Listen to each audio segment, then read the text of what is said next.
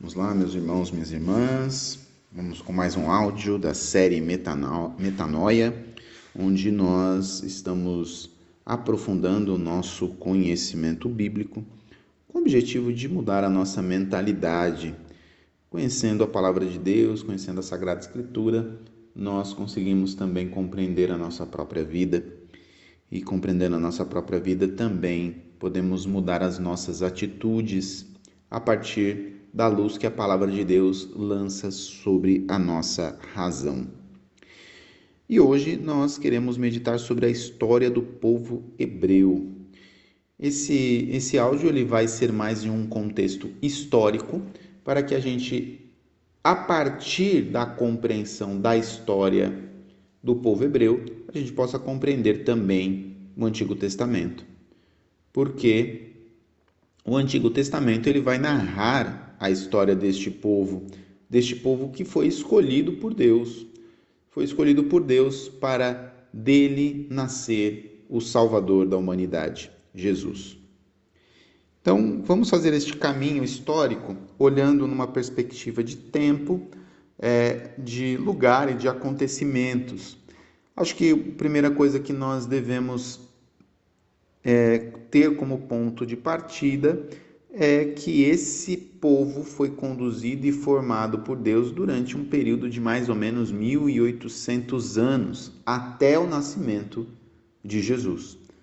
Então, nós poderíamos dizer que é, 1800 antes de Cristo é quando se começa essa história da formação do povo de Deus, que povoa todo o Antigo Testamento e que se faz necessário aprofundar para que a gente possa compreender. Então, em 1800 a.C. é quando é, Abraão e Sara partem para a Mesopotâmia, para a Terra Prometida, a partir do chamado de Deus. Né? Aquele chamado que Abraão acolhe no seu coração de sai da tua terra e vai para a terra que eu vou te mostrar. Abraão faz esse trajeto é, lembrando da promessa que ele tinha é, de ter filhos, mas já ter idade, tanto ele como a sua esposa. E a partir dessa promessa, Abraão tem dois filhos: Isaac, que é conhecido como filho da promessa, que ele teve com Sara, e Abraão também tem um filho com Ismael, que foi com a sua escrava Agar. De Isaac é que surge o povo judeu e de Agar, de Ismael, é, vem os povos árabes. Deus fez uma aliança com Abraão e nessa aliança ele muda o nome de Abraão para Abraão, que quer dizer pai de uma multidão. Tem aquela passagem muitíssimo é, conhecida que Deus pede que Abraão olhe para as estrelas do céu e as conte, é, e na verdade ele diz que não consegue contar, e aí Deus vai falar assim: será a sua descendência, né? não poderá ser contada. E Abraão é o nosso pai na fé. Nosso pai na fé, a partir da resposta de fé de Abraão é que todos os povos é, nascem na fé. E essa aliança que Deus faz com Abraão tinha um sinal visível, um sinal na carne, que é a circuncisão. E o que era a circuncisão para os judeus? Era o corte do prepúcio que todo menino judeu recebia. Né? Então, todo menino judeu ele era circuncidado. Esta marca na carne era o sinal da aliança de Deus com Abraão, com todo o povo judeu. Mas seguindo é, a linhagem, Isaac, que era filho de Abraão, se casou com Rebeca e deles nasceu Jacó. É, Jacó, por sua vez, se casou com Lia e com Raquel. Lembrando que na cultura daquela época o homem ele se casava com mais de uma mulher ou podia ter mais de uma mulher. Coisa que, obviamente, a partir da nossa cultura cristã ocidental e também do próprio ensinamento de Jesus, não é visto de uma maneira mais correta, né? Deus é fiel à humanidade, se casou com a humanidade e assim também ele pede a fidelidade a todos nós. Mas de Li Raquel, Jacó teve doze filhos. E esses doze filhos, na verdade, são as doze tribos de Israel. Desses doze filhos nascem as doze tribos de Israel, né? Os filhos de Jacó, Ruben, Simão, Levi, Judá, Issacar, Zabulon, José, Benjamim, Dan, Neftali, Gade e Aser. Então, desses doze nascem as doze tribos de Israel. Depois, ainda se une a eles Efraim e Manassés, que era filho de José, que Jacó adotou. Importante recordar que Deus renovou a sua aliança com Jacó, que a partir da renovação da aliança passou a se chamar Israel. Em 1600 a.C., seguindo na história, o povo israelita foi para o Egito por causa da fome na Palestina. É por esse motivo que o povo vai para o Egito. E ali no Egito eles passam 400 anos e se multiplicam. Se multiplicam e José, que foi vendido por seus irmãos, foi vendido como escravo, inclusive, é, ele se tornou governador do Faraó no Egito. E após ele se tornar governador do Faraó no Egito, ele acolhe Jacó com todos os seus filhos, com todos os seus irmãos no Egito. Mas o tempo foi passando e depois da morte de José, o novo faraó que assume, ele começa a perseguir os hebreus ele começa a perseguir os hebreus, começa a escravizar o povo hebreu, e aí nós vamos conhecer a história de Moisés, que é enviado por Deus para libertar os seus irmãos escravizados no Egito. E a partir dessa libertação que está narrada lá no livro do Êxodo, por volta do ano 1250. Moisés, por ordem de Deus, retirou o povo do Egito e levou para o deserto do Sinal, do Sinai. E ali Deus educa esse povo, dá as suas leis, as tábuas dos dez mandamentos, renova a aliança com Moisés e as tábuas da lei com os dez mandamentos são o sinal desta aliança que Deus faz com Moisés. Dá uma respiradinha aí, eu vou também beber um pouquinho de água aqui. Para a gente continuar. Então, por volta de 1200, então seguindo na trajetória histórica, lembra que a gente começou em 1800, agora a gente já está em 1200, já se passou 600 anos, 1200 antes de Cristo. Josué introduziu o povo na terra prometida. Lembra que Moisés libertou o povo, levou para o Sinai, ele caminhou durante 40 anos no deserto até chegar à terra prometida. Em 1200, Josué introduziu o povo na terra prometida, atravessando o rio Jordão a pé enxuto.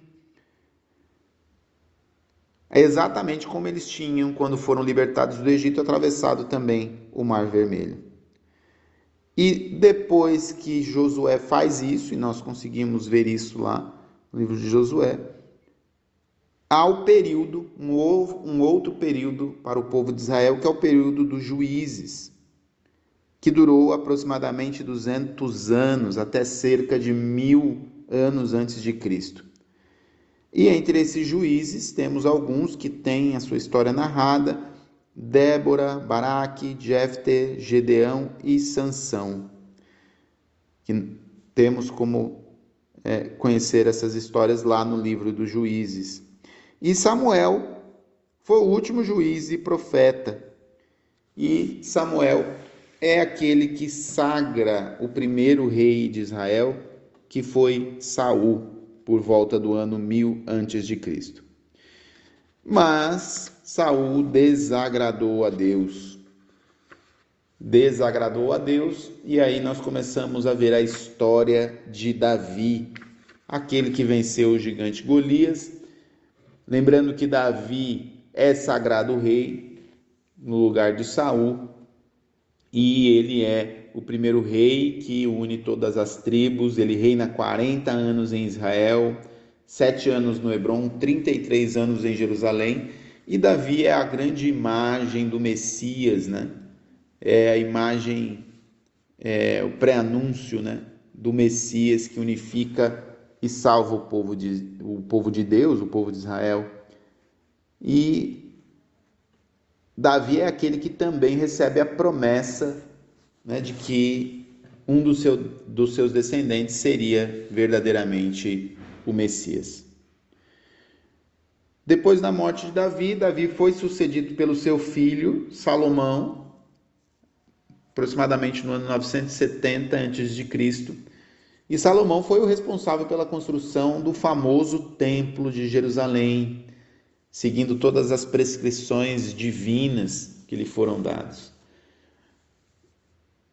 Depois de Salomão, seu filho Roboão foi quem sucedeu-lhe no trono por aproximadamente 40 anos. Mas em 930 a.C. houve um grande cisma com Jeroboão, que foi um usurpador do poder e fez uma grande divisão, e a partir daí essa divisão aconteceu com dez tribos do norte que ficaram com Jeroboão e separaram-se das tribos do sul, que eram as tribos de Judá e Benjamim, que ficaram com Roboão, que era o filho de Salomão. E as tribos do sul ficaram com a sede em Jerusalém. E Jeroboão ficou no norte, na Samaria.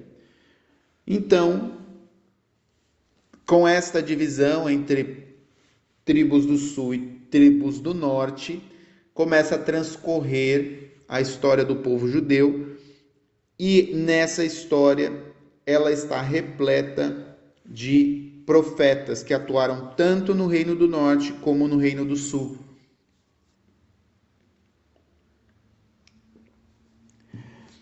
Para a gente entender um pouquinho quais são esses profetas seguindo a sequência histórica, os profetas Isaías, especi especificamente a sua primeira parte, que é de, do capítulo 1 ao capítulo 39, Jeremias, mais ou menos 580 a.C., Ezequiel também nesse mesmo período, Baruque, 600 anos antes de Cristo, Miqueias, 725 antes de Cristo, Sofonias 630 antes de Cristo, Naum 625 antes de Cristo e Abacuque 605 antes de Cristo.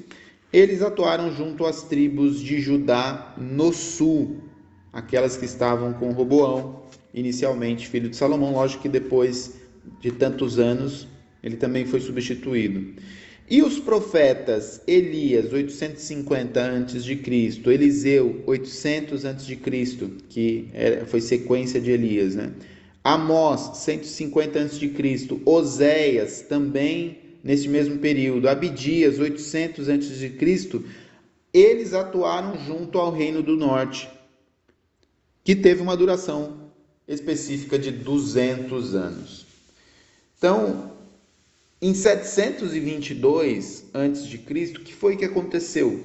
O rei da Síria, Sargão II, ele conquistou a Samaria e levou as dez tribos do norte para o exílio. Isso quer dizer, duzentos e poucos anos depois, de Jeroboão ter usurpado o poder, Sargão II exilou as dez tribos do norte. Então, com esse exílio, povos pagãos vieram habitar a Samaria. E este é um dos motivos que tornaram os judeus inimigos dos samaritanos.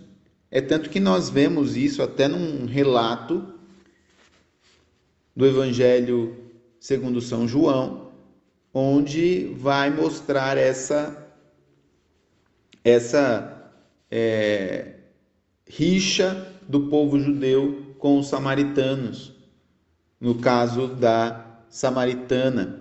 Mas também Jesus vai relatar, por exemplo, na parábola do bom samaritano, para mostrar de que é, neste povo também existia bondade, que não era possível olharmos somente a capa ou olharmos a história e esquecermos de que o ser humano também tem a sua liberdade e pode responder à graça de Deus. Mas continuando na história, no ano de 622 a.C., o rei Josias de Judá promoveu uma grande reforma religiosa e social isso a partir do momento que ele encontra no Templo de Jerusalém os livros do Deuteronômio. Então ele promove essa reforma. Outro evento importante é que em 598 o rei Nabucodonosor da Babilônia ele dominou Jerusalém e as duas tribos do sul.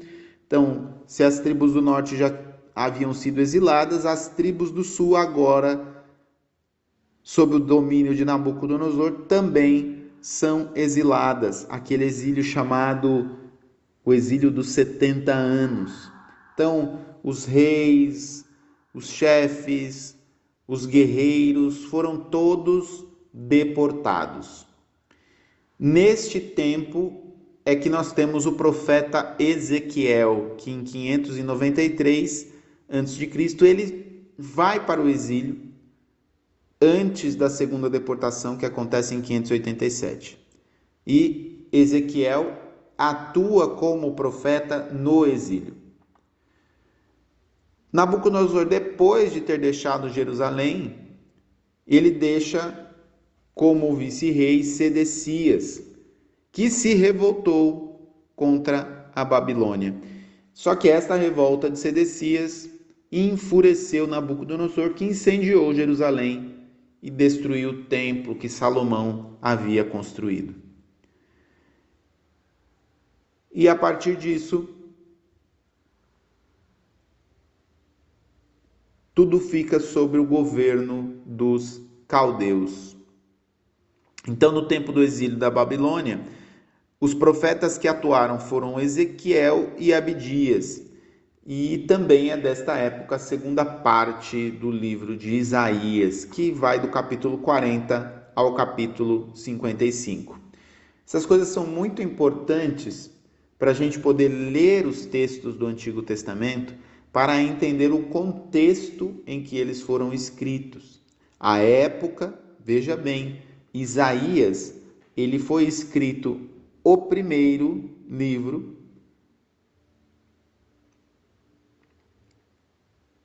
mais ou menos em 580.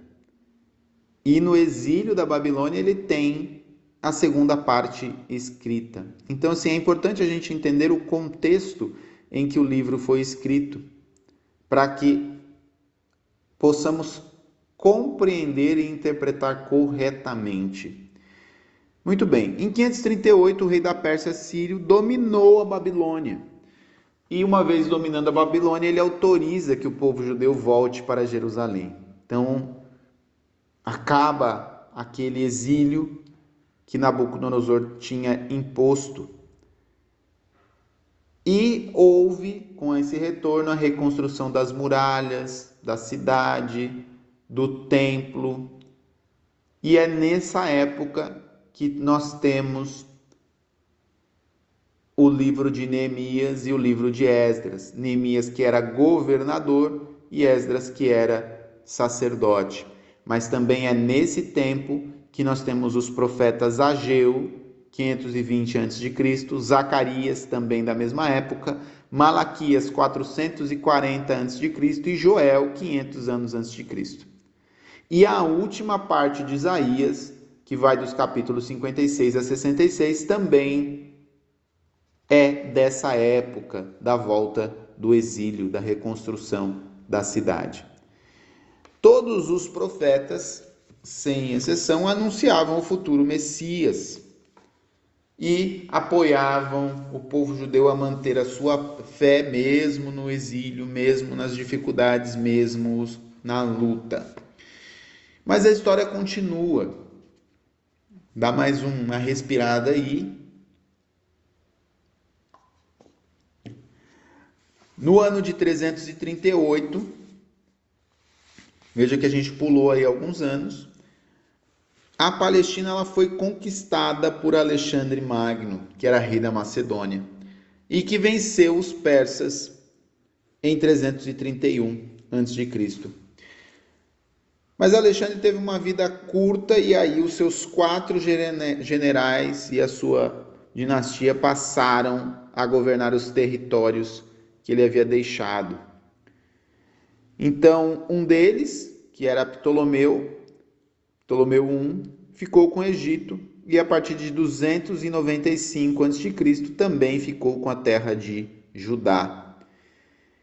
E veja, de 295 o domínio desta família se estendeu até o ano de 198 a.C.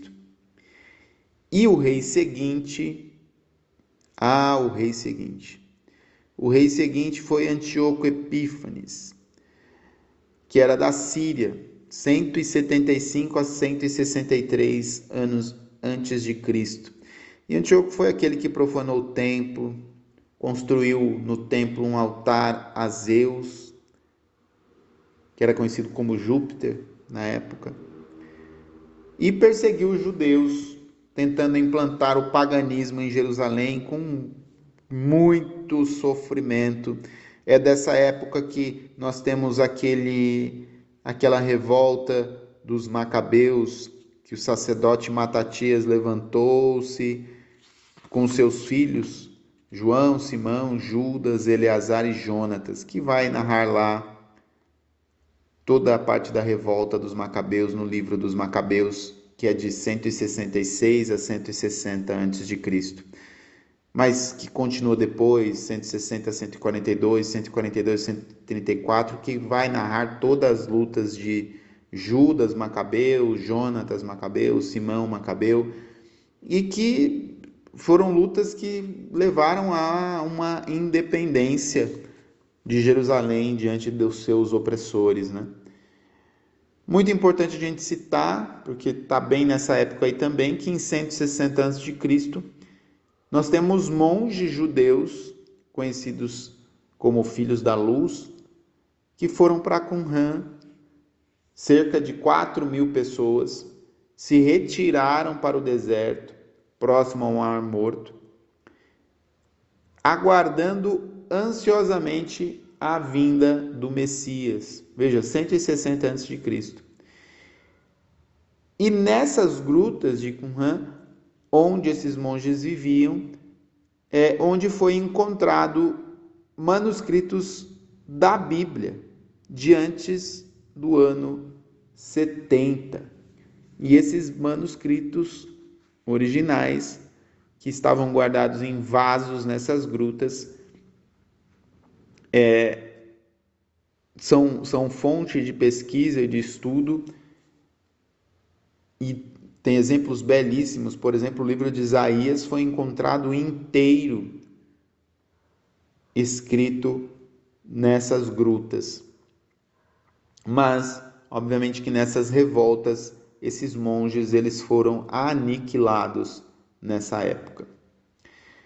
Continuando, a gente está quase chegando já em Cristo, e aí a gente vai dar uma pausa, mas de 134 a 140 4 a.C., reinou na Judéia João Hircano, filho de Simão Macabeu. E ele foi sucedido por Aristóbulo, depois por Alexandre Janeu, depois por João Hircano, depois Alexandra, que era neta de Alexandre Janeu, depois Aristóbulo, filho de Alexandre Janeu, isso até o ano de 63 a.C. E aí, em 63 a.C., o general romano Pompeu o Grande invadiu a Palestina e dominou. E aí, anexou a Palestina ao Império Romano. E aí tudo ficou sob o domínio dos romanos. E aí nós temos os reinados de 63 a 40 a.C., de Hircano II, que era filho de Alexandre Janeu, de 37 a 4 a.C., de Herodes o Grande, que não era judeu, mas era idumeu e reinou na Judéia por determinação do imperador. E Herodes o Grande é ele quem persegue o menino Jesus. A gente lembra bem da história do início do Evangelho, que tem a morte, o martírio dos inocentes, a perseguição ao menino Jesus. Então, Herodes o Grande é este. Só lembrando que nós temos outras figuras também com o nome de Herodes para a gente não confundir, nós temos Herodes Antipas, que era, conhecida como, que era conhecido como tetrarca Herodes, e o Herodes Antipas é aquele que manda degolar João Batista. Né? Que mais ou menos por volta do ano 30 ali, ele manda degolar 30 depois de Cristo, né? Ele manda degolar João Batista. E nós temos também Herodes Agripa, que é depois ainda que a gente vai ver no Ato dos Apóstolos, ele manda matar o apóstolo São Tiago Maior e manda prender Pedro também. Então, esse Herodes Agripa. Então, nós temos aí, para não confundir esses três Herodes. Mas, continuando, é, só recordando que é, o procurador romano é quem nomeava os sumos sacerdotes do, dos judeus. É, que chefiava, por sua vez, o tribunal dos judeus, né? É o sacerdote, o chefe, o sumo sacerdote, que era chefe do sinédrio. E este procurador romano, na época de Jesus, mais ou menos 27 a 37 depois de Cristo, era exatamente o conhecido Pôncio Pilatos, que foi nomeado pelo imperador romano Tibério Augusto, que era sucessor de César Augusto. E depois de Pôncio Pilatos, no ano do ano 37 a 44, a Judéia e a Samaria foram governados por Herodes Agripa, que era sobrinho do Herodes Antipas, aquele que mandou degolar João Batista. Herodes Agripa era sobrinho desse. E esse Agripa, como eu disse, é aquele que mandou matar são Tiago Maior e mandou prender Pedro, que está narrado lá no livro do Ato dos Apóstolos, no capítulo 12. Muito bem, continuando, a gente está quase chegando no final aqui da história dos judeus. Herodes Agripa deixou filhos Marco, Júlio Agripa, Berenice e Drusília, e da morte de Agripa, que foi em 44 depois de Cristo, até a queda de Jerusalém, que foi 70 depois de Cristo, esse período foi um período de muita violência em Jerusalém, mas em 70 o general Tito invadiu Jerusalém por causa de uma revolta e foi nessa época que ele destruiu o templo que Herodes tinha reconstruído e que era do templo de Jesus. Muito bem. Depois de passar por essa por esses 1800 anos, é, tem, tem bastante coisa aí, provavelmente para você até ouvir novamente esse áudio e se situar, mas essa história é importante para que quando nós é, lemos os textos bíblicos, os textos da Sagrada Escritura, nós consigamos compreender o contexto em que ele foi escrito, o contexto histórico. O contexto histórico tanto do agiógrafo, aquele que escreveu, como também do povo à sua volta e das situações do seu tempo. Uma dica que eu lhe dou é: todo, toda a Bíblia tem normalmente uma introdução a cada um dos livros, ali antes de começar a ler. E nessa introdução, ele vai falar de uma forma muito mais detalhada do que essa que eu te falei de maneira muito resumida, um pouco da história do povo e do seu tempo em que aquele livro foi escrito. Então eu te convido sempre a, quando for ler o texto sagrado, dar uma recordada e ler um pouquinho da sua introdução para saber como ele se aplica em qual contexto, tá bom? Então que você possa aproveitar muito bem dessa aula para aprofundar o conhecimento histórico da Sagrada Escritura e de maneira especial da história do povo hebreu. Deus abençoe você.